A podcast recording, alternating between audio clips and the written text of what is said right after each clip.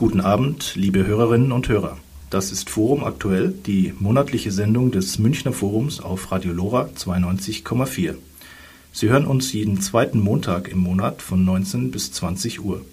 Das Münchner Forum ist ein bürgerschaftlicher Verein, der sich mit Fragen der Münchner Stadtentwicklung beschäftigt und Bürgerinnen und Bürgern eine Diskussionsplattform bietet. Das Münchner Forum erarbeitet eigene Vorschläge und Strategien, trägt Themen in die Stadtöffentlichkeit und setzt sich dabei für eine umfassende bürgerschaftliche Beteiligung ein. Im vergangenen Jahr feierte das Münchner Forum seinen 50. Geburtstag. Mein Name ist Gero Suna und ich heiße Sie herzlich willkommen zu unserer heutigen Sendung mit dem Titel München vor dem Verkehrskollaps. Strategien und Lösungen für die Zukunft. Es vergeht in der Tat kaum einen Tag ohne U-Bahn-Verspätungen, Pannen auf der Stammstrecke, Staus auf Ring- und Ausfallstraßen. Die selbsternannte Radelhauptstadt München scheint spürbar vor dem nahen Verkehrskollaps zu stehen. Wann kommt die Verkehrswende in München und wie sieht sie aus? Zu diesem aktuellen Thema unserer Stadtgesellschaft begrüße ich heute Abend den Stadt- und Verkehrsplaner Paul Bickelbacher, Stadtrat und Mitglied des Bezirksausschusses Ludwigsvorstadt, Isarvorstadt. Guten Abend, Paul. Ja, guten Abend, In vielen Städten wie Hamburg, Stuttgart oder Frankfurt gibt es Dieselfahrverbote. Für München prognostiziert die Verkehrsplanung für das Jahr 2030 eine ganztägige Hauptverkehrszeit. Der Begriff der Verkehrswende ist in aller Munde. Was genau versteht man eigentlich darunter? Ja, eine Verkehrswende thematisiert, dass wir uns nicht mehr so fortbewegen können, wie wir es bisher tun, indem nämlich sehr viel mit dem Auto gefahren wird und ich denke, wir brauchen, das ist einfach auch, wir brauchen eine stadtverträgliche Mobilität, das heißt mehr zu Fuß gehen, Radfahren und mehr öffentlicher Verkehr. Und wenn man mit dem Auto fährt, dann muss es auch mehr, denke ich, mit vielleicht mit geteilten Autos sein, mit Carsharing, weil wir haben auch ein Problem. Das eine ist natürlich der fahrende Verkehr, der Stau, der zunimmt mit auch mehr Einwohnern, vor allem hier in München zum Beispiel. Und das andere ist natürlich dann das ganze Blech, das auf den Straßen steht. Auch das ist natürlich eine Belastung für viele Bereiche und auch da kommt man langsam an Grenzen. Also da hier zu sagen, man muss schauen, dass man also eine Stadtentwicklung auch macht, die erstmal weniger Verkehr erzeugt. Man muss schauen, dass man mit anderen Mobilitätsformen unterwegs ist und dass die Verkehrsmittel, die unterwegs sind, dass man die auch effizienter nutzt und die auch möglichst emissionsfrei, emissionsarm unterwegs sind. Das wäre so ein bisschen umrissen, die Verkehrswende. Also, wenn man es zusammenfasst, quasi eine grundsätzlich die Umstellung auf nachhaltige Mobilitätsformen, eine Veränderung auch des Modal Split und letztlich auch die Abkehr vom motorisierten Individualverkehr. Das, denke ich, ist im Großen und Ganzen. Also gerade war ja hier in München auch vor kurzem ein großer Nachhaltigkeitskongress, wo auch das Thema nochmal diskutiert worden ist. Und da war natürlich auch sehr oft das Thema, dass es nicht unbedingt besonders ressourceneffizient ist für die Ressourcen, die wir hier auf der Erde so haben, wenn man immer eine Tonne bewegt, um 70, 80 Kilo vorzubewegen. Da kann man schon sagen, das sollte zumindest der Besetzungsgrad höher sein. Oder natürlich, das Fahrrad ist natürlich schon ein Verkehrsmittel, das da, was die Effizienz betrifft, natürlich viel besser dasteht. Willkommen zurück zur heutigen Sendung Forum Aktuell. Unser heutiger Studiogast ist Stadtrat und Verkehrsplaner Paul Bickelbacher. Paul, du bist Verkehrsexperte und in deiner politischen Funktion für die Grünen-Fraktion tätig. Hier bist du unter anderem als Mitglied des Kreisverwaltungs-, Planungs- und Bauausschusses am Puls der Verkehrsentwicklung der Landeshauptstadt. Wie sieht die Zukunft der Mobilität in München aus? Das wird gerade zurzeit heftig diskutiert. Ich glaube, dass sehr lange jetzt hier so ein gewisses Laissez-faire und ja nicht groß der Mut zu großen Entscheidungen gefehlt hat. Dann hat man sich lange Zeit mal sehr so auf die U-Bahn konzentriert, weil die jetzt einfach ja dem Auto nicht wehtut. Aber ich glaube, in einer Stadt, die einfach dynamisch wächst, das haben wir derzeit ein Einwohnerwachstum, da kann sich jeder das selber ausrechnen, weil das kann sich jeder an fünf Fingern abzählen. Wenn alle, die neu hier nach München zuziehen, genauso viel Auto fahren wie die, die schon da sind und die weiterhin so viel Auto fahren, dass der Platz dazu gar nicht ausreichen würde. Also es gibt einfach ganz zwingende Gründe, neben dem, was ich vorher angesprochen habe, dem Ressourceneinsatz und ähnliches, hier die Mobilität zu ändern, zu einer stadtverträglichen und vor allem zu einer platzsparenden Mobilität zu kommen. Das ist einfach in unseren Straßenräumen ist einfach nicht, man ist, muss einfach sagen, das Auto ist ein Platzverschwender Und wenn wir da anschauen, es gibt ja diese schönen Bilder, wie viele Leute passen in einen Bus, die dann auf einer Straße sitzen, wie viele passen in Autos wie viele passen auf Fahrräder, dann ist das Auto da einfach ineffizient. Es wird immer natürlich noch, jetzt muss man keine Angst haben, dass es gar kein Autoverkehr mehr gibt, aber so viel kann es halt nicht mehr sein. Natürlich wird es Wirtschaftsverkehr geben und wir werden alle unsere Semmeln noch liefern lassen und, und ähnliches vom, beim Bäcker und das wird alles noch stattfinden, das muss auch stattfinden und das soll aber eben auch besser und effizienter stattfinden. Momentan ist es ja so, dass durch die Verkehrsbelastung auch gerade der gewerbliche und der Wirtschaftsverkehr im Stau steht und da viel Zeit verliert. Und auch von der Seite ja mit, der, mit der Idee Modellstadt 2030 auch Anregungen gekommen sind, das Ganze hier effizienter abzuwickeln. Und das sind, gibt es zwei sehr, sagen, sehr wichtige Sachen, die diese Modellstadt 2030 die übrigens entwickelt wurde im Rahmen der Insel-Initiative. Da sind auch die Industrie- und Handelskammer, Siemens, BMW, MAN und verschiedene Firmen auch dabei. Es ist nicht eine grüne Entfindung, aber es geht in eine sehr grüne verkehrspolitische Richtung. Das freut mich natürlich sehr. Und da wird, werden diese zwei Stichworte eben auch gesagt. Wir brauchen eine eine andere Flächenaufteilung in der Straße und wir brauchen eventuell eine Bepreisung des, der Flächen. Das sind zwei ganz sehr wichtige Merkpunkte, denke ich. Ja. Mhm. Bepreisung der Flächen, was kann man sich darunter vorstellen?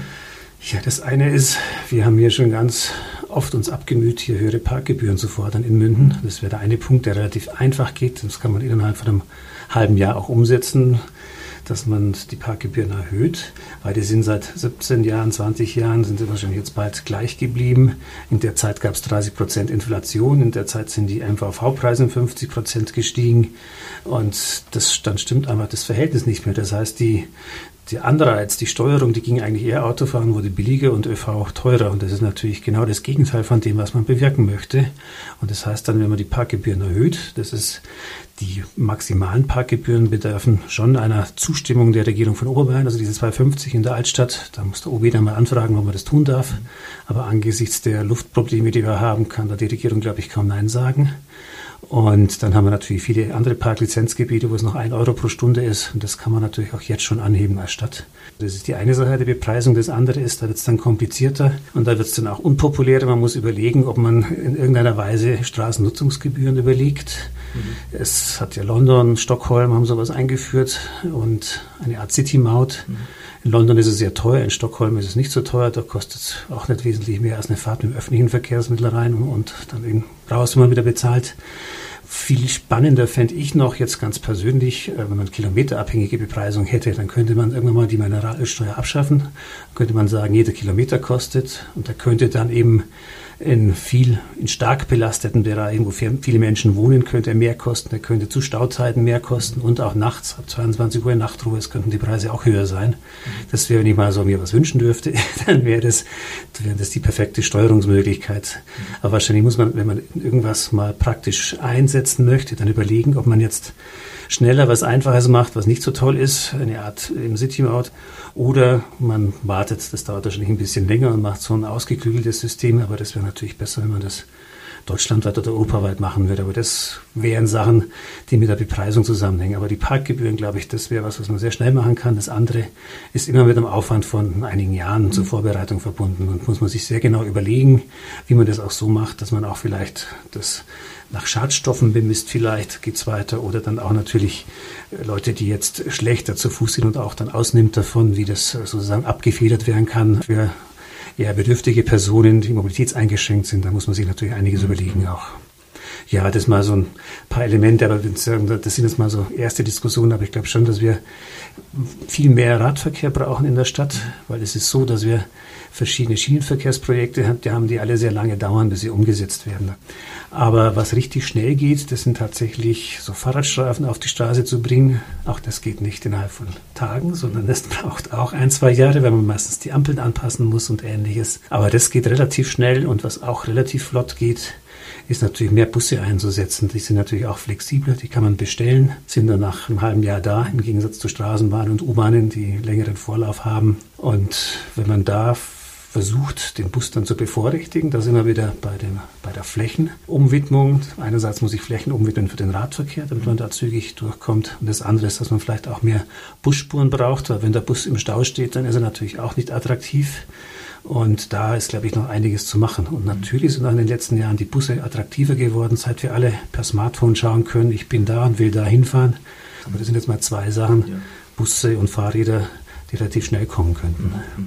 Also im Prinzip die quasi eine Art finanzielle Vergrämung des Individualverkehrs durch äh, hohe Parkgebühren und durch vielleicht eine Innenstadtmaut und äh, gleichzeitig die, das Schaffen von Alternativen im Bereich des ÖPNV kurz zusammengefasst. Ja, also nur eine Verteuerung ohne die Alternativen zu schaffen, das wird uns die Bürger nicht durchgehen lassen. Die müssen wir natürlich auch mitnehmen und muss das intensiv mit den Bürgern auch diskutieren. Da ist ja auch das Münchner Forum dazu da, sind wir auch mit dieser Sendung hier da, um solche Ideen mal mhm. zu verbreiten und dann vielleicht auch später im Münchner Forum zu diskutieren bei Veranstaltungen.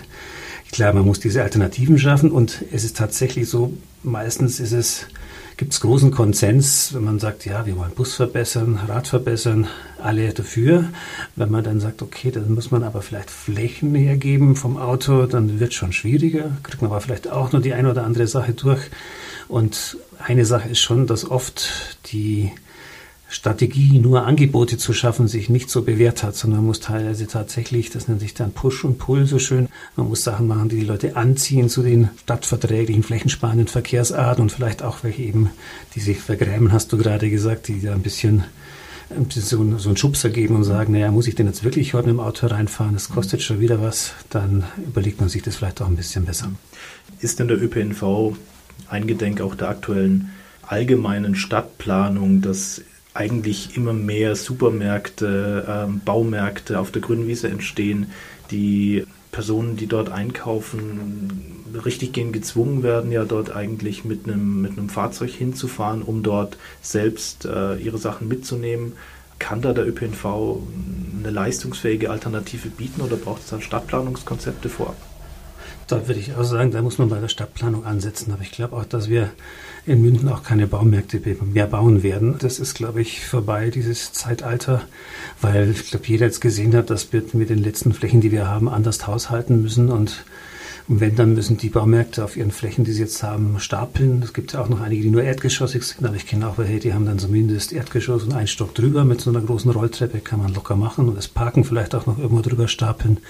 Da sind unsere Flächen zu schade. Also ich glaube, ganz wichtig ist, als solche Sachen muss man mit der Stadtentwicklung angehen, dass man die Stadt der kurzen Wege versucht zu machen. Das klappt normalerweise sehr gut bei Wohnen und der Versorgung und bei Wohnen und der Naherholung. Bei Wohnen und Arbeiten ist es natürlich ein bisschen schwieriger, weil wir eine hochdifferenzierte Gesellschaft haben, wo man sehr spezialisierte Arbeitsplätze hat. Die sind dann meistens nicht direkt im Wohnumfeld. Und wenn es dann eine Familie ist mit mehreren Leuten, die zur Schule und zum Arbeiten irgendwo gehen, dann wird maximal einer davon von dieser Nähe profitieren. Mhm. Klar, dass es da noch bestimmte Wege gibt, aber allein schon die Mischung bringt auch was, gerade für den öffentlichen Verkehr, weil wir dann das so haben, dass die öffentlichen Verkehrsmittel nicht so einseitig ausgelastet sind. Also wenn wir so das frühere Modell haben, draußen wohnen, drinnen arbeiten, dann fahren alle morgens rein und alle abends raus. Und die andere Richtung ist dann quasi leer beim öffentlichen Verkehr. Wenn man überall eine gute Mischung hat in der Stadt, dann ist das öffentliche Verkehrsmittel auch in beiden Seiten ausgenutzt.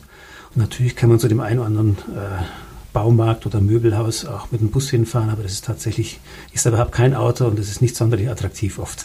Also da sieht man wirklich die Problemlösung in der Stadtentwicklung. Das dauert natürlich länger, als schnell mal einen Bus hinzuführen. Das wird man als Übergang auch ab und zu mal brauchen, aber ich glaube auch, dass da ein großer Konsens ist in der Stadt, dass man hier eine, auf mehr Mischung gehen muss, dass der urbane Stadt, dass das eigentlich das Ziel ist der weiteren Projekte, die wir so haben. Also klassisch die kurzen Wege, die hohe Nutzungsmischung, ähm, das reichhaltige Angebot auf, auf kurzem Weg.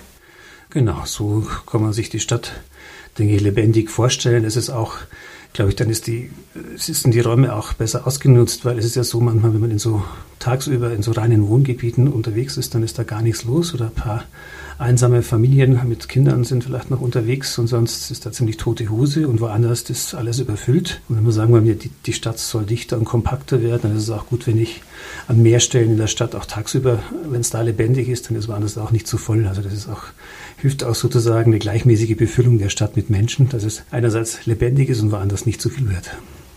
Du erwähnst Menschen, du hast auch am Anfang des Gesprächs erwähnt, München wächst, das ist bekannt und stellt damit ja auch die Verkehrsplanung vor neue Herausforderungen. Ist es wirklich das Wachstum, dass, dass, dass das alles äh, letztlich zu, vor diese großen Herausforderungen stellt? Oder sind es vielleicht Fehler aus der Vergangenheit, dass die, die falschen ähm, Konzepte verfolgt wurden? Oder was würdest du da als Ursache sehen, dass momentan ja, von Verkehrskollaps gesprochen wird? Also ich würde schon mal sagen, das Wachstum zwingt uns zum Handeln, weil eben mehr Menschen hierher ziehen und es auch nicht mehr geht und es auch, würde man sagen, so leicht erklärbar und verständlich ist, dass mehr Menschen, wenn sie sich auf die gleiche Art fortbewegen, dass das nicht mehr so funktioniert. Natürlich war man ein bisschen, also wir Grünen waren immer bemüht, diese Verkehrswende, wie man sie jetzt nennt, auch früher schon so sagen, dass die Leute mehr sich mit Fahrrad und öffentlichem Verkehr fortbewegen.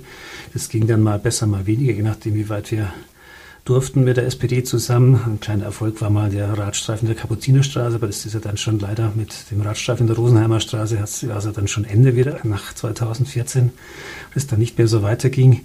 Also Einige Fehler sind sicherlich insofern gemacht worden, dass man nicht schnell genug sozusagen diese, diesen Umstieg bei den Verkehrsmitteln herbeigeführt hat. Und man muss auch sagen, die Stadt ist halt auch 20 Jahre lang nicht gewachsen. Von der Olympiade bis irgendwie bis 2005 etwa dürfte es so gewesen sein, oder war es kurz vorher. Auf jeden Fall ist die Stadt lange Zeit nicht gewachsen. Deswegen haben wir gedacht, okay, wir brauchen auch die U-Bahnen nicht mehr weiter ausbauen, sondern wir kommen mit Straßenbahnen zurecht. Und Straßenbahnausbau, der ist aber weiter zu langsam vorwärts gegangen, das muss man schon mal sagen. Auch in der Westtankente, das sind immer lange Diskussionen und dann lange Planungen und dann lange Feststellungsverfahren. Das dauert dann zu lange und da ist tatsächlich, weil die Stadt nicht gewachsen ist, ist da lange nichts passiert und dann ist die Stadt gewachsen, aber dann haben wir auch erstmal gedacht, das gibt sich dann wieder und jetzt sind wir tatsächlich in einer ziemlich langen Wachstumsphase und jetzt merken wir natürlich auch, dass die öffentlichen Verkehrsmittel langsam überquellen. Das ist dann nicht mehr angenehm natürlich, wenn man in der U-Bahn und das verlangsamt das System natürlich, wenn man so lange braucht, bis die einen sich rausquetschen, die anderen sich reinquetschen, dann steht die länger an der Station, dann braucht braucht es ja länger, dann gibt es den U-Bahn-Stau und da gibt es sicherlich einige Sachen, die, wo der Ausbau dann jetzt zu lang gekommen ist. Mhm. Und auch, glaube ich, ist man zu lange, müsste man nicht gerade sagen, auf Verschleiß gefahren, aber man hätte vielleicht früher bei der Instandhaltung auch mehr machen müssen. Mhm. Weil lange Zeit war es ja so, die S-Bahn war das Unzuverlässige und die U-Bahn war lange Zeit tatsächlich das zuverlässige Verkehrsmittel. Das alle, die eine U-Bahn gehabt haben, waren froh und gesagt, oh, zum Glück muss ich nicht S-Bahn fahren. Die U-Bahn ist pünktlich. Mhm. Und das stimmt ja leider in den letzten Jahren auch nicht mehr. Und da muss man, glaube ich, auch an der Zuverlässigkeit stark arbeiten. Es gibt schon Gerüchte, dass auch die U-Bahnen mit den Stromschienen ein bisschen der Zwei-Minuten-Takt, den wir endlich mal haben wollen, weil man muss sich vorstellen, wenn wir von zweieinhalb Minuten auf zwei Minuten gehen, dann ist das eine Kapazitätsausweisung um ein Viertel ungefähr. Das würde schon noch mal viel bringen, aber er klappt einfach noch nicht. Er ist nicht stabil zu machen bis jetzt dieser Zwei-Minuten-Takt. Und da müssen wir schauen, dass wir auf den bestehenden Strecken noch viel zuverlässiger werden. Und bei den Trambahnen gab es schon ein paar Erfolge, denke ich, und beim Bus, da möchte ich schon diesen Takt 10 bis 10, dass man die Taktausweitung gemacht hat bis 22 Uhr. Das genieße ich selber dann auch, wenn ich mal nicht mit dem Fahrrad unterwegs bin, dass ich dann abends dann eben auch noch den 10-Minuten-Takt habe, weil man muss schon sagen, ein 20-Minuten-Takt, der ist für einen Städter eigentlich schon, ja, ist schon lang, man da warten muss. Und beim Metrobus sind wir inzwischen auch beim 10-Minuten-Takt bis 22 Uhr. Das bringt schon was. Auch, glaube ich, da wurde vieles, also beim Bus hat sich sehr viel getan, beim Tramausbau ein bisschen was mit der Strecke dann nach St. Emmeram und jetzt nach Steinhausen. Also ich glaube, wir brauchen einfach noch so 15 Kilometer U-Bahn für die Stadt und 150 Kilometer Trambahn, würde ich jetzt mal groß sagen. Das, dann wäre es perfekt. Mhm, mhm. Es gibt ja auch vereinzelte Stimmen, die sagen, nachdem das Wachstum ja gerade diese Herausforderungen schafft, München soll nicht mehr wachsen. Also ähm, damit bräuchte es auch keine Neuausweisungen von Baugebieten, es bräuchte keine neuen Verkehrslinien. Inwieweit ist derartiges Ansinnen realistisch oder ähm, wie stehst du dazu? Also generell ist es so, dass wir den Zuzug nur sehr, sehr, sehr bedingt steuern können. Also wir haben schon mal gesagt von den Grünen, wir wollen eigentlich keine neuen Gewerbegebiete mehr ausweisen, während die anderen Parteien da noch welche ausweisen wollen. Das sind jetzt auch nicht die Riesengebiete, aber das ist eigentlich fast der einzige Hebel, den man hat, ist zu sagen, wir versuchen möglichst keine neuen Arbeitsplätze zu schaffen, mhm. weil das vielleicht nochmal mehr Leute herzieht, die gar nicht herziehen wollen. Mhm.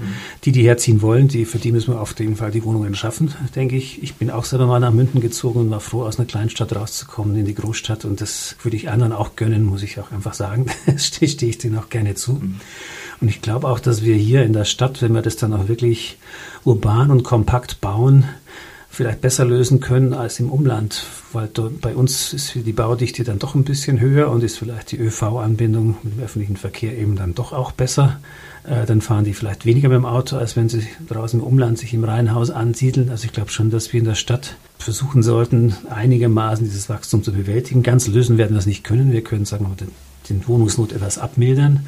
Aber sozusagen da jetzt zu sagen, wir bauen das nichts mehr, ist nicht richtig, glaube ich. Wir müssen aber natürlich sehr, sehr schauen, dass es qualitätvoll ist, also nicht schnell hingeklatscht wie früher vielleicht in manchen Zeiten und dass wir es tatsächlich mit einer anderen Mobilität auch verknüpfen. Also wir haben ja für den Nordosten, wo diese neue städtebauliche Entwicklungsmaßnahme kommen soll, haben wir auch gesagt, da wollen wir mal ein autofreies Quartier haben, weil wir haben nichts gegen die Menschen, die kommen, aber es wäre schon schön, wenn nicht mehr Autos kämen in die Stadt. Ich glaube, das, dann wäre schon ein wesentlicher Anteil des Problems gelöst. Und natürlich müssen dann auch die öffentlichen Verkehrsmittel rechtzeitig gebaut sein. Also es, perfekt ist es natürlich, wie es in Wien gemacht wurde bei der neuen Stadtteil Seestadt Aspern. Mhm. Da wurde zuerst die U-Bahn gebaut und dann ein richtig urbaner, kompakter Stadtteil vor die Stadt quasi als, als eigenständige Einheit, der tatsächlich, was wir vorhin angesprochen haben, die Läden in der Nähe hat, auch viele Kindertagesstätten, soziale Infrastruktur, auch einen kleinen See. Und eben die U-Bahn ist am Anfang schon da so würde ich es mir im Nordosten auch vorstellen. Und so ist es dann auch stadtverträglich. Und so ist es, glaube ich, auch für die Bürger, die schon da sind, auch verträglicher, weil die dann natürlich weniger belästigt werden von neuen Autos. Und wenn dann die U-Bahn ausgebaut wird, dann haben die, die schon da sind, auch was davon. Und wenn dann auch noch ein neuer Badesee dazukommt, dann haben vielleicht die, die in der Nähe wohnen, dann auch noch was davon. Also ich glaube, man muss das auch natürlich so machen, dass die Leute, die schon da sind, die sollten möglichst auch was davon haben. Oft ist es ja so, wenn mehr Einwohner da sind, dann trägt sich auch ein Supermarkt, dann trägt ja. sich vielleicht auch mal ein Kino. Also die Dichte, wenn mehr Menschen da sind, dann hat es manchmal auch schon Vorteile für die, die schon hier wohnen, nicht nur Nachteile. Mhm. mhm. Ein autofreies Quartier, ähm, gibt es da bereits Erfahrungen in München? Geht sowas? Ein Quartier autofrei haben wir leider noch nicht. Wir haben schon ein paar Mal unübliche Konstruktionen, würde ich jetzt mal sagen. Das eine ist zum Beispiel im Olympiazentrum, da ist der Autoverkehr halt einfach in den Keller verbannt. Das ist natürlich auch nochmal eine Lösung und oben ist es dann autofrei. Wir haben sonst so kleine Gebäude, autofreies Wohnen. Und was wir haben, ist, man sagen, autoarmes Wohnen. Bei den Genossenschaften klappt das schon sehr gut, dass die einfach sehr viel mit Carsharing machen ne? und die Leute dann weniger Autos besitzen und sich in der Regel auch sehr im Großen und Ganzen anders fortbewegen, aber das sind dann eben einzelne Gebäude und nicht ganze Quartiere. Mhm.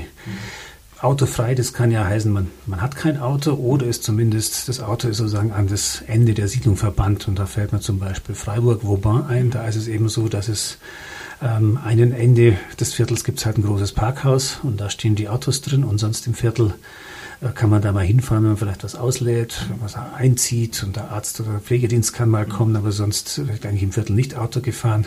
Also das wäre sowas, dass man sagt, erstens, es gibt keine Stellplätze, deswegen kann man das Auto nicht in der Nähe abstellen und möglichst muss man dann vielleicht auch gar keins besitzen, weil der ÖV so gut ist, weil die Radverkehrsanlagen so gut ist und weil die Versorgung so gut ist. Und wer dann noch eins braucht, der hat es dann eben am Rand vom Viertel stehen und ist dann schnell auf einer übergeordneten Straße und belästigt dann auch nicht die schon äh, dort Wohnenden und auch die neu hinzuziehenden.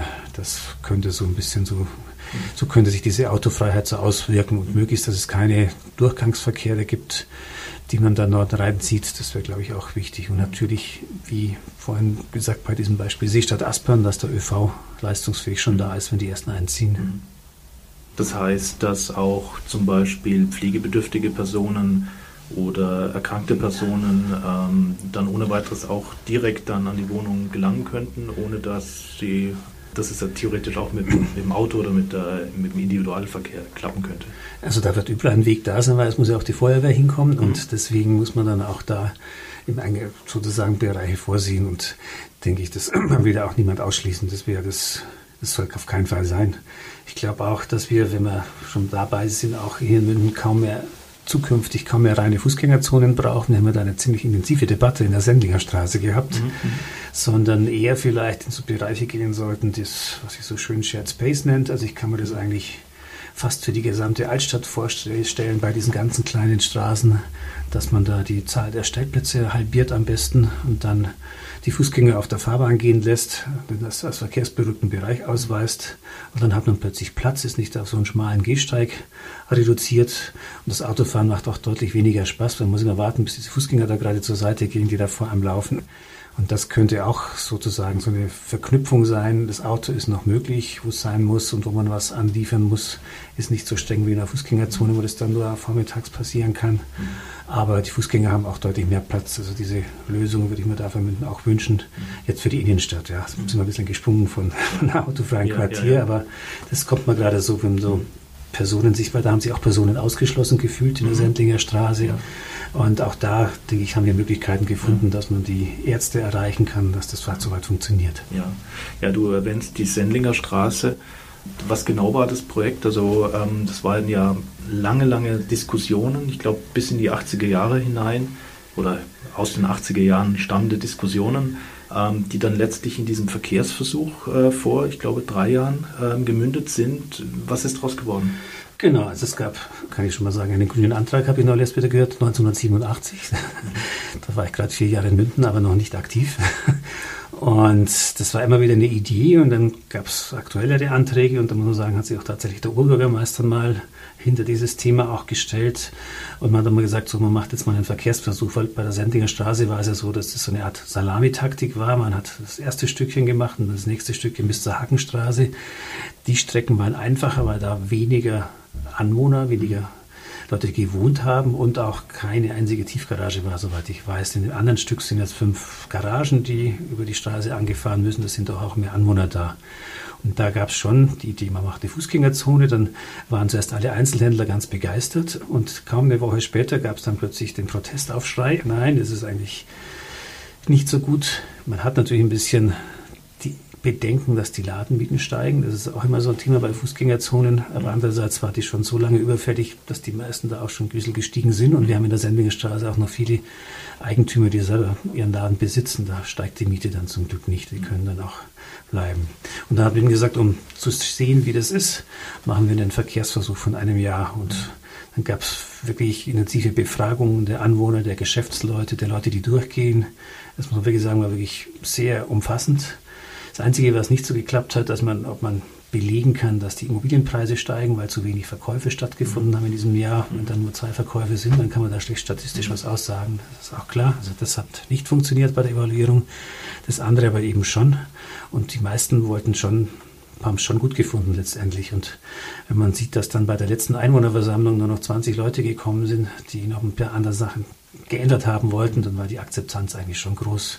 Und das muss man sagen, da gab es dann schon auch nochmal Anträge, ich sage jetzt keine Partei dazu, die nochmal gesagt haben, wir machen eine Fußgängerzone, aber es soll jeder Anwohner so reinfahren können und zwei Stunden dort parken können. Das ist natürlich keine Fußgängerzone mehr.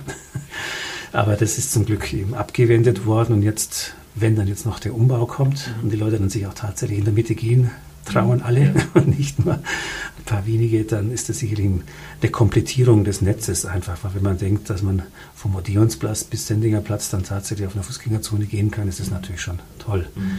Und deswegen war es mir da auch wichtig, dass es eine richtige Fußgängerzone wird.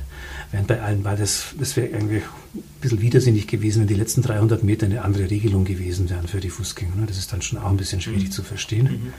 Dagegen bei allen anderen Straßen jetzt in der Innenstadt denke ich, muss es nicht unbedingt eine reine Fußgängerzone sein, sondern kann man schon sagen, da kann so ein gewisser Restverkehr stattfinden. Hauptsächlich die Fußgänger dürfen mal den ganzen Platz nutzen.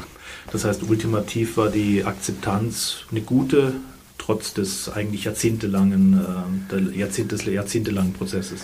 Genau, also ich glaube, das war auch wie so oft, war vielleicht das Befahren gar nicht so wichtig als das Verlieren der 100 Stellplätze, die da drin waren. Stellplätze sind schon immer ein wichtiges Thema, auch in der Stadtentwicklung. Und das ist natürlich schon auch, ja, war nicht ganz einfach. Das, was die Anwohner mussten halt dann jetzt einen Stellplatz ein bisschen weiter weg finden, weil da gab es abends tatsächlich für die Anwohner welche, weil dann die Einkaufenden nicht mehr da waren. Das war vielleicht so einer der Knackpunkte auch für die Anwohner, dass die Stellplätze dann dort verschwunden sind. Aber ich habe schon das Gefühl, dass bei Stellplätzen die Stadtpolitik auch inzwischen weitergeht, möchte da erst nochmal, hast du vorhin gesagt, ich bin auch in dem Bezirksausschuss, mhm. da den mutigen Beschluss meines Bezirksausschusses auch anführen, der letzte Woche dann, da gab es einen Bürgerversammlungsantrag äh, für Radstreifen der Fraunhofer Straße und das geht halt nur, wenn man die Stellplätze rausnimmt, weil es gibt die Straßenbahn, es gibt Gehsteige, die eh eigentlich zu schmal sind. Dann kann man sowas nur auf Kosten der parkenden Autos dort machen. Und dann haben wir da so verschiedene Zeichnungen bekommen, die haben uns erstmal Appetit gemacht. Das war dann so von wegen breiterer Gehsteig als vorher. Radstreifen und dann eben die Tram und Auto in der Mitte. Und wurde schon gesagt, ja, das ist für den Lieferverkehr schwierig. Aber der BA hat dann doch sich entschieden zu sagen, wir wollen dort diese Radstreifen, wir wollen eine Planung haben, wie diese Radstreifen aussehen können mit breiteren Gehsteigen möglichst noch den ein oder anderen Baum, der vielleicht noch Zeit hat, der noch Platz hat. Und das sind immerhin 120 Stellplätze, wo der Bezirksausschuss mhm. sich mit 16 zu 4 Stimmen gesagt hat, das, da wollen wir zumindest mal eine Planung haben, wie das aussehen könnte. Und eigentlich will man so eine Planung haben, wenn man sie dann später vielleicht auch umsetzen will. Also da kann man sagen, dass in vielen dieser Innenstadt-Bezirksausschüsse die Verkehrswende, wie wir sie vorhin angesprochen haben, schon mehr gelitten ist als vielleicht teilweise im Stadtrat, wobei bei unserer letzten Diskussion zu dieser Modellstadt ja der OB dann auch mal Farbe bekannt hat für eine Verkehrswende und auch von der SPD einige Anträge gekommen sind, die ich mir früher nicht so erwartet hätte. Vielleicht geht da auch tatsächlich, tatsächlich was weiter. Hallo und willkommen zurück bei Forum Aktuell. Studiogast ist Stadtrat und Verkehrsplaner Paul Bickelbacher. Paul, du hast auch vorhin Modellstadt 2030 erwähnt. Ähm, was verbirgt sich hinter diesem Projekt und wie sieht die Mobilitätsplanung der Zukunft aus? Ja, Modellstadt 2030 ist schon ein Stück auch Richtung Verkehrswende. Ich habe es ja vorhin schon gesagt, das war im Rahmen der Incel-Initiative entstanden, wo auch einige der bedeutenden Münchner Firmen mitarbeiten und auch die Industrie- und Handelskammer und die eben die Idee haben, dass wir den Verkehr doch so organisieren müssen, dass wir eine Verbesserung des öffentlichen Raums haben. Das heißt eben eine Umverteilung des öffentlichen Raums und dass auch eine Bepreisung stattfinden kann. Und ansonsten, es waren noch vier weitere Punkte, die jetzt nicht so neu sind, aber die natürlich auch angegangen werden sollen mit mehr Vernetzung auch zwischen den Verkehrsarten, dass man auch vielleicht mit einem losfährt, mit einem zurückfahren kann. Also auch gerade diese Sharing-Sachen sind da auch sehr von Bedeutung. Und auch natürlich nicht nur das Carsharing, sondern auch das. Bikesharing, das wir hier haben, eröffnet natürlich da viele neue Möglichkeiten. Und da gibt es auch bei mir im Stadtbezirk so ein Modellprojekt, das nennt sich City to Share. Das ist, mhm. denke ich, sehr im Sinne dieser Modellstadt 2030. Mhm. Da hat man inzwischen ein paar Mobilitätsstationen gebaut. Auf diesen Mobilitätsstationen stehen dann eben Carsharing-Autos zur Verfügung, sowohl das sogenannte stationäre Carsharing von Stadtauto, als auch eben das mobile Carsharing mit DriveNow oder Car2Go, je nachdem, können dort auch äh, halten, abgestellt werden. Es können Elektrofahrzeuge geladen werden. Es gibt auch das E-Carsharing dort und eben auch eben die Leihräder. Und ein ganz besonderer Schmankerl ist noch, dass dort UPS an zwei Stellen auch einen großen Container stehen hat. Aber das Ziel ist eben, dass man dort der Anhänger oder der Lastwagen eben abgestellt wird und den ganzen Tag lang Leute mit Lastenrädern sozusagen die Pakete, die Feinverteilung machen. Und interessant ist, dass die relativ mit kleineren Bereichen angefangen haben mit den Lastenrädern und inzwischen bis zum Tucherpark hochradeln. Und in Maxvorstadt gibt es jetzt schon, glaube ich, äh, weitere Stellen. Äh, das hat sie sehr gut bewährt, auch für UPS. Also das war nochmal ein ganz guter, intelligenter Ansatz, wie man so Probleme sozusagen angehen kann. Probleme ist ja oft Lieferauto steht in der zweiten Reihe oder auf dem Gehsteig. Jetzt haben wir vielleicht ab und zu mal ein Lastenrad auf dem Gehsteig, aber das ist dann doch äh, viel verträglicher, hat keine Lärm- und Abgasemissionen und braucht auch weniger Platz. Und das ist auch vermutlich, weil es sich so ausweitet, auch für UPS auch wirtschaftlich. Das ist, denke ich, da das sind, denke ich, sehr nachhaltige Projekte, ja. wenn Sie so sagen, äh, platzsparend und auch noch wirtschaftlich sind.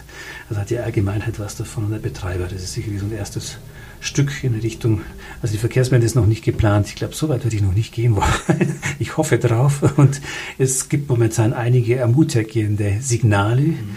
die auch, also München muss endlich auch mal seinen Verkehrsentwicklungsplan fortschreiben. Der nennt sich jetzt neu auch Mobilitätsplan. Das ist auch der angemessene Begriff, die Mobilität. Mhm.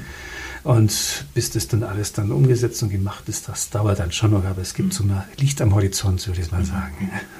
Ja, du erwähnst äh, Projekte wie City to Share, ähm, Modellstadt 2030. Ähm, die sind ja alle recht stadtbezogen. Gibt es da auch Ideen mit der Vernetzung des Umlandes? Du hast ja vorhin auch Pendler erwähnt. Ähm, sind ja alles Verkehrsströme, arbeiten in der Stadt, äh, wohnen im Umland oder umgekehrt. Sind da Projekte oder Ideen geplant, das stärker zu vernetzen? Ja, mit dem Umland, da kommen wir ja leider zu dem S-Bahn-Thema. Das ist ein sehr schwieriges, weil lange Zeit einfach die S-Bahn ziemlich vernachlässigt worden ist. Es hat leider dieser Stammsteckentunnel, den müssen wir das nicht als Hauptthema nehmen. Da gibt es genug andere, die da noch viel mehr dazu sagen können. Der hat, denke ich, aber schon viel an S-Bahn-Ausbau blockiert und deswegen fehlt es teilweise jetzt auch an den Außenästen und deswegen kommen die Leute auch schlecht in die Stadt rein und sind, ist die S-Bahn eben nicht so zuverlässig. Und das ist dann natürlich schon eines dieser Probleme, die wir mit dem Umland auch haben. Es gibt schon lange auch immer so Ideen, wie vielleicht mit Mitfahren zu organisieren. Das ist aber leider oft immer ja, ich würde mal sagen, mit höheren Benzinpreisen geht sowas auch leichter, als wenn das Benzin so billig ist, weil es dann doch komfortabler, wenn man alleine fährt, wenn es auch irgendwie geht. Und es gibt immerhin einige Buslinien, die jetzt so Landkreis oder überschreitend sind. Ich muss auch mal den Landkreis Münden hier loben. Der hat sein Angebot tatsächlich auch um 30 Prozent erhöht beim Busverkehr. Also da tut sich auch einiges. Mhm. Und was mehr kommen müsste, es gab früher auch mal so eine Art Stadt-Umlandbahn, ein eigenes Verkehrssystem. Das macht wahrscheinlich wenig Sinn, nochmal neben U- und Bahn und S-Bahn und Straßenbahn nochmal ein viertes System einzuführen. Mhm. Aber es gibt natürlich die Möglichkeit, Trambahnen, die wir hier in München haben, nach draußen zu verlängern. Mhm. Das könnte man in St. von St. Emmerer nach Unterföhring machen, wäre gut. Das könnte man auch, wenn man wenn ich die nach Neuperlach wieder in Betrieb nehmen würde, weiterführen nach Ottobrunn, wären so Themen. Und immerhin, also ein S-Bahn-Thema haben wir tatsächlich, dass bei dem Nordring ja auch was vorwärts gehen soll. Da hat ja auch der neue Verkehrsminister sich gleich sehr dafür eingesetzt, immerhin, dass da von Karlsfeld über den Nordring eine Streckenführung passieren soll mit einem Haltepunkt bei BMW. Muss man auch mal sagen, dass auch BMW sehr interessiert. Es ist auch schön, dass ein Automobilkonzern gut findet, wenn seine Mitarbeiter öffentlich ankommen können. Und ich muss auch sagen, dieses FITS das BMW dort baut, ist auch eine Konzentration von sehr, sehr vielen Arbeitsplätzen an einem Punkt. Dann mhm. lohnt sich so eine Station dann. Mhm. Und so ein erster Schritt könnte tatsächlich so eine Pendel-S-Bahn zwischen Karlsfeld und, äh, und BMW und dann im Osten, vielleicht mhm. Richtung Johanneskirchen oder Ostbahnhof, das muss man noch mal schauen, wo es im Osten weitergeht. Aber da könnte sich ein bisschen was tun. Da hat die Stadt zusammen mit dem Freistaat und BMW und MVV eine Machbarkeitsstudie in Auftrag gegeben. Und da gibt es, bis jetzt sind es nur Gerüchte, die, die Erzählungen, die auch schon mal öfters genannt worden sind, dass zumindest diese, so ein erster Schritt eines Nordringers damit mhm. auch kommen könnte. Das ist natürlich ein ganz guter Punkt. Mhm. Ansonsten gibt es einen Versuch der Kooperation mit dem Umland beim Wohnungsbau natürlich auch ein bisschen. Aber bei der Mobilität ist tatsächlich noch einiges erforderlich, was da passieren müsste. Mhm. Mit welchen zeitlichen Größen kann man da rechnen? Also welche Zeitschiene bedeutet das? Du sagst zum Beispiel Nordring oder eine S-Bahn-Ausbau, ein U-Bahn-Ausbau. Was, was heißt sowas in, in, in zeitlichen Dimensionen? Ja, das ist immer das Schlimme, wenn man diese, diese Zahlen hört, da denkt sich jeder, um Gottes Willen, derzeit baut man in China eine ganze Stadt, bis man bei uns eine U-Bahn-Linie baut. Ich meine, ich möchte jetzt auch nicht unbedingt in China wohnen, aber es wäre schon schöner, wenn solche Projekte doch ein bisschen zügiger gingen. Also bei ja, die Stammstrecke hat 26 gehalten. Jetzt war die neueste Idee, wenn wir da einen Hohlrahmen für die U9 vorsehen wollen, wenn wir die vielleicht zukünftig führen wollen, dann dauert es plötzlich länger, dann wäre die Stadt dann dran schuld. Also da ist so, ja, 2028 wahrscheinlich zehn Jahre wird es dann schon noch mindestens dauern, bis dann da die Betriebsstabilität ein bisschen besser werden könnte bei der S-Bahn, dass zumindest eine zweite Stammstrecke hier ist. Mehr kann sie leider nicht. Der Südring und Nordring hätte eine Betriebsstabilität plus weitere Vernetzung gebracht. Das ist schade. Und bei der städtischen Seite sind wir ja dabei, einige Straßenbahnlinien und U-Bahnlinien sind jetzt mal in Planung. Und da wird auch ähm, die nach Pasing, die sollte in Betrieb gehen, so sind es glaube ich 2000. 25 oder 26, also die nach Pasing, das ist die, die am schnellsten geht, weil die ja schon Plan, Planfeststellung ist. Wir haben die Tramwest-Tangente, die auch 2024, 2025 fahren soll, aber das ist natürlich alles noch ganz schön lang hin. Deswegen habe ich vorhin gesagt, wir werden in der Zwischenzeit viel mit Bussen machen müssen. Mhm. Und dann gibt es natürlich noch die U9, die für mich auch nicht ganz in trockenen Tüchern ist, eben auch, weil sie sehr schwierig zu bauen ist, sehr mhm. teuer ist. Und ohne Zuschüsse, hat auch der Oberbürgermeister gesagt, mhm. wird man sie wahrscheinlich kaum bauen können. Mhm. Und die, da sagt unser Herr Wortmann, der Chef der MVG, dass die bis 2037 gebaut sein mhm. könnte und dreieinhalb Milliarden kostet. Das ist natürlich alles Zahlen, die nicht so passend sind. Also mhm. da glaube ich schon, dass wir nochmal mit Trambahnen weiterkommen müssten und also doch vielleicht mal nach Alternativen schauen müssten, wie man mit der Tram durch die Innenstadt mhm. fahren kann oder eben was jetzt vielleicht einigermaßen zügig geht, weil das auch eine relativ kurze Strecke ist. Das wäre die Nordtangente durch den Englischen Garten. Da gibt es natürlich die ganz anderen Diskussionen, ob das Gartendenkmal davon berührt wird mhm. oder nicht, mhm. muss man sich stellen. Und aber da würde mit einem Ausbau von ja, drei bis vier Kilometer würde sozusagen eine ganz neue Verknüpfung, Verbindung möglich sein. Also es wären drei, vier Kilometer, die einen relativ großen Effekt für das ganze Netz auch hätten. Das ist so schnell was das passiert. Ist also die Linie durch den englischen Garten genau. beim chinesischen Turm vorbei. Ja, genau. Mhm.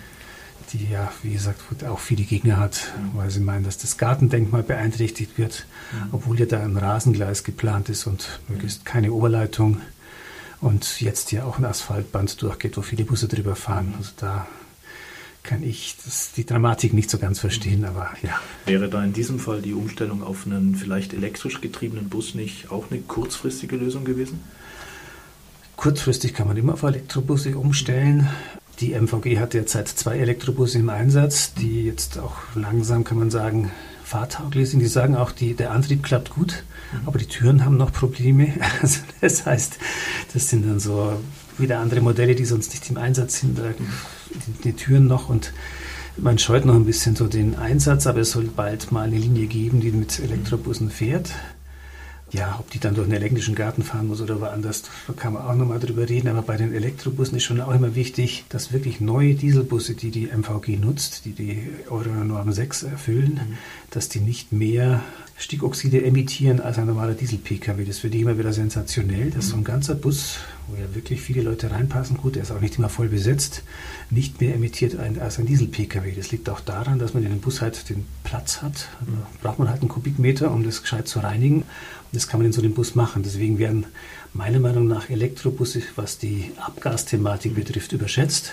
Mhm. Aber sie sind natürlich leiser. Das ist, der, denke ich, dann der Vorteil der Elektrobusse, weil sie leiser sind. Gerade beim An- und beim Abfahren an der Haltestelle kennt man es ja schon von den Hybridbussen. Wenn der Bus besonders laut ist, sonst sehr leise anfahren, das ist natürlich dann Oft haben wir ja Beschwerden von Leuten, die die Haushaltestelle, die Haltestelle nicht vor der Tür haben wollen, weil sie es aber nie Bus fahren, anscheinend. Äh, und sowas kann man natürlich mit Elektrobussen dann, glaube ich, ganz gut machen. Mhm. Aber es ist immer noch schwierig tatsächlich. Man kann das Fahren noch relativ gut lösen, aber wenn man dann im Winter noch heizen muss dazu, mhm. dann gibt es auch die Kapazitätsgrenzen dann bei den, bei die MVG möchte schon, dass so ein Bus halt möglichst einen ganzen Tag oder eine ja, acht Stunden mal im, im, Einsatz sein kann, bevor er wieder aufgeladen wird. Mhm. Und wenn man da flexibel bleiben will und es nicht so machen will wie Göteborg, dass man an einer Endhaltestelle dann nochmal mit Stromabnehmer nochmal Strom lädt und dann wieder weiterfährt, dann ist das schon nochmal im Winter mal nicht ganz einfach. Also da ist, mhm. ist, relativ gut. Es kostet auch noch ein Elektrobus doppelt so viel wie ein Dieselbus, aber das wird auch mal, wenn die mal mehr produziert werden, dann vielleicht auch wieder günstiger werden. Aber natürlich ist die Akkubatterie immer relativ teuer. Du erwähnst, ähm, dass ein Bus so sauber ist wie ein Diesel-Pkw. Diesel-PKWs stehen ja momentan ja in, unter der Diskussion in vielen Städten.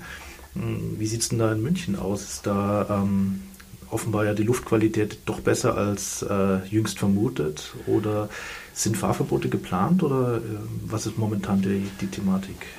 Also ähm, es war so, dass es, man muss, der Streit fängt immer schon an mit den Messstationen. Ne? Die Messstationen sind eigentlich so, dass man sozusagen alles Mögliche in einer Stadt abdeckt. Dass man, wie sieht es an einer vielbefahrenen Hauptverkehrsstraße aus und wie sieht es an einer ganz ruhigen Nebenstraße, an einem Platz, wo es keinen Verkehr gibt, aus. Und weil dann gibt es immer Diskussionen, ja, die Messstation steht nur an der falschen Stelle. Also deswegen macht man eben verschiedene Messstationen an verschiedenen Stellen, um sozusagen so ein Bild der Stadt ableiten zu können. Und man hat viele andere Straßen, hat man dann eben aufgrund dieser Erkenntnisse ausgerechnet, was dann dort an Emissionen sein müssen. Jetzt hat die Stadt selber an vielen Stellen gemessen und festgestellt, dass insgesamt wohl die Berechnungen eher höher waren als die Messungen. Das ist schon mal so, dass es gibt aber immer noch mindestens vier Stationen, die die Messwerte überschreiten.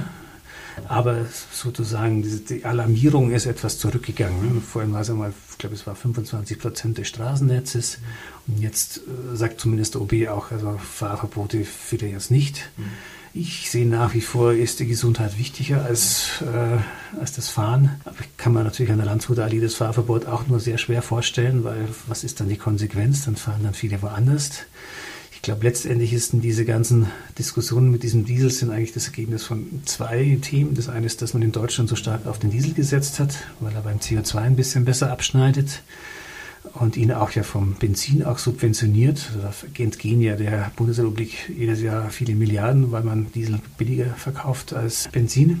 Und das Zweite ist natürlich, dass man zu lange jetzt zu viel Autoverkehr sozusagen zugelassen hat Und da hätte man, wenn man da früher umgesteuert hätte, dann wäre das auch nicht ganz so dramatisch geworden. Ja, und eigentlich ist schon, das eine ist, wie giftig das ist. Und das andere ist schon, also ich finde schon, dass das auch, also ich finde ich rieche es nicht gern, wenn ich in einer Straße bin und das äh, viele Dieselfahrzeuge sind. Ich finde, das, das riecht auch unangenehm, aber das muss jeder für sich selber entscheiden. Ich bin nämlich auch viel zu Fuß unterwegs. Das zu Fuß gehen wir heute noch sehr, sehr stiefmütterlich behandelt. Stimmt, ja. und das ist auch eine wirklich eine sehr, sehr städtische Mobilitätsform, die von den mhm, Überlegungen zur Nahmobilität und Stadtentwicklung profitieren kann, die wir vorhin schon angesprochen gesprochen haben. Und da stört es dann schon, da stört auch das Auto schon heftig auch, also in der Menge. Also ich glaube, an einzelnen wenigen, das ist das Auto ist einfach in der Masse das Schwierige und das, in der Masse sind es dann auch die Abgase, die schwierig sind. Ja, du erwähnst die Zu-Fuß-Mobilität. Was ist konkret an, ja, man sagt so neudeutsch, der Actionplan, wie es so in den nächsten fünf, acht Jahren in München letztlich der Model Split gedacht oder die Planungen, wie sehen die aus? Also Model Split Planungen gibt es also sind mir keine bekannt. Also es gibt die Model Split Daten und die sehen so aus, dass im Vergleich zu 2008 haben die Ergebnisse von 2017 gezeigt, dass der Radverkehr deutlich mehr geworden ist. Also der ist von 14 auf 18 Prozent gestiegen, aber ist eben auch der Fußverkehr von 28 auf 24 Prozent zurückgegangen. Das ist dann schon auch alarmierend. Und dann haben wir ungefähr eine ähnliche Rochade, dass tatsächlich der Autoverkehr um 4 Prozent zurückgegangen ist und der öffentliche Verkehr um 4 Prozent hochgegangen ist. Also das innerhalb Fuß- und Radverkehr war es fast schon ein Suppenspiel. Man muss auch sagen, methodisch ist der Fußverkehr auch schwierig, weil es hängt immer ein bisschen davon ab, wann ist was ein Weg. Nur wenn ich nur die, also die Mülltonne rausbringen wahrscheinlich nicht, aber wenn ich die Zeitung 50 Meter weiter verkaufe, dann ist es schon ein kurzer Fußweg. Also da kann es auch methodische Probleme geben. Und, aber es gibt eigentlich wenig Zielsetzungen. Die einzige Zielsetzung, die ich kenne, ist die, das, das Bürgerbegehren Saubersorge, die erstmal gehabt hat, die gesagt haben, wir machen bis 2025 80 Prozent emissionsfreie Verkehre und maximal 20 Prozent mit Verbrennungsmotoren. Problematisch ist dann immer dieses X, was die Elektroautos sind, wie viele das sind. Das ist da leider nicht spezifiziert. Und diese, diese 80 Prozent Nicht-Verbrennungsmotoren, das ist eigentlich so eine Zielsetzung, die hat der Stadtrat dann übernommen. Nicht jede Entscheidung ist kongruent dazu, muss man auch mal sagen. Da gibt es einige Entscheidungen, die eigentlich dem diametral entgegenlaufen, aber immerhin das, das grundsätzliche Ziel wurde mal beschlossen, wird nicht immer umgesetzt, aber es gibt jetzt keine Zahl für den Fußverkehr. Aber dieser alarmierende Rückgang ist natürlich schade. Mhm. Und beim Radverkehr, da gibt es schon überall mal Zahlen, 20 oder 25 Prozent, die man erreichen will. Und das kann Münden auch. Also Münden ist denke ich, von der Stadtstruktur, weil es so kompakt ist, da geht mit dem Radverkehr, glaube ich, noch viel mehr, als jetzt äh, auf der Straße ist. Wenn man schon denkt, dass selbst bei diesen widrigen Bedingungen, die wir oft haben, wo der Radweg, der Bordsteinradweg so schmal ist, dass man nicht überholen kann, wenn man schon an den ersten Ampeln den Stau hat, wo man nicht bei der ersten Grünphase drüber kommt mit dem Fahrrad vielleicht, äh, wenn man sonst bei diesen widrigen Bedingungen mit dem Fahrrad der, der Anteil angestiegen ist, wie steigt der erst an, wenn man dann richtig gute Fahrradverkehrspolitik noch machen? Ja, Mobilität ist ein großes Thema in München. Es war jetzt letztes Jahr auch Wunsch des Oberbürgermeisters, ein eigenes Mobilitätsreferat äh, zu initiieren. Inwieweit ist das gediehen und äh, inwieweit kann ein Mobilitätsreferat vielleicht zur Umsetzung der Verkehrswende beitragen? Also von den Überlegungen, wie und was das werden soll, ist noch nichts nach draußen gedrungen. Da wird noch im stillen Kämmerchen gebastelt. Das kann natürlich eine, eine Chance sein, Prozesse zu vereinfachen. Die Frage wird auch ein bisschen sein, wer, also man könnte sagen, man, man nimmt das, was im Planungsreferat passiert, die Verkehrsplanung, man nimmt die Verkehrsordnung dazu, man nimmt auch die ÖV-Planung dazu. Und dann ist die Frage ein bisschen, wo ist da die Schnittstelle zu dem, was gebaut wird? Wahrscheinlich macht so ein eigenes Baureferat vielleicht doch noch Sinn, das muss man sich anschauen. Aber was für uns da auch ein bisschen beschäftigt und umtreibt, ist so, was macht man mit dem öffentlichen Raum? Weil einerseits gibt es ja gerade, wir haben vorhin über die die, Flächenumwandlung gesprochen. Da ist natürlich auch sehr viel äh, Fußverkehr, geht quasi schon in den Aufenthalt über und dann ist man nur beim öffentlichen Raum. Und wie viel macht jetzt, äh, also wir hätten dann gerne so ein Referat, äh, Mobilitätsreferat für Mobilität und öffentlichen Raum. Also das mhm. wäre, glaube ich, ein wichtiges Thema, was dabei sein sollte. Es hat zum Beispiel äh, Leipzig also einen, Verkehr, einen Plan Verkehr und öffentlicher Raum. Das, glaube ich, muss man zusammen betrachten, weil es geht immer um die Flächenkonkurrenzen und da ist schon Platzgestaltung, Aufenthalt. Die Straßenräume sind der Großteil unserer öffentlichen Räume, die wir haben, die werden immer nicht so wahrgenommen, weil alles Fahrbahn ist oder der große Teil Fahrbahn ist. Und das muss man, da sehe ich ein bisschen, wie diese Schnittstelle ist, das ist die eine. Und die andere Schnittstelle muss natürlich auch zur Stadtentwicklung sein. Wir haben vorhin ja schon gesprochen, das hängt sehr viel mit der Siedlungsentwicklung, mit wie sich die Stadt entwickelt, Mischung der Funktionen und so zusammen. Auch da mhm. muss es eine enge Verzahnung geben mhm. eigentlich zwischen der Stadtentwicklung und der Mobilität. Mhm. Das werden zwei Herausforderungen sein in so einem Referat. Und ein neues Referat alleine hilft natürlich auch nichts, wenn es keine mutigen Entscheidungen gibt. Das muss man, glaube ich, auch dazu sagen. Man muss die richtigen Entscheidungen lassen, auch die Geldtöpfe entsprechend. Also ein Thema, was wir auch noch nicht angesprochen haben, wir haben ganz viele Brücken und Stege, die gebaut werden sollten. Da haben wir von 120 Stück sind mal 30 priorisiert worden in höchster Priorität und wir schaffen momentan drei pro Jahr. Mhm. Also auch da müsste mehr Geld und Hirnschmalz reinfließen. Und genauso wird es bei so einem Referat sein. Da muss man auch schauen, was die für Aufgaben kriegen, wo die Schwerpunkte gesetzt mhm. werden und ja, wo, wo, die Prioritäten liegen. Das wird man dann auch nochmal sehen müssen. Das Referat alleine richtet es auf jeden Fall nicht. Lieber Paul, herzlichen Dank fürs Hiersein. Herzlichen Dank für das Interview. Liebe Hörerinnen und Hörer, wenn Sie mögen, schalten Sie wieder ein. Sie hören uns genau in einem Monat wieder am 11. März um 19 Uhr. Wenn Sie uns etwas mitteilen wollen, schreiben Sie an Münchner Forum, Schellingstraße 65 in 80799 München oder senden eine E-Mail an info at münchner-forum.de oder rufen Sie an unter der Nummer 089 282076. Vielen Dank fürs Zuhören, noch viel Spaß im weiteren Programm von Radio Lora und zum Abschluss noch ein Wunschtitel unseres Studiogasts.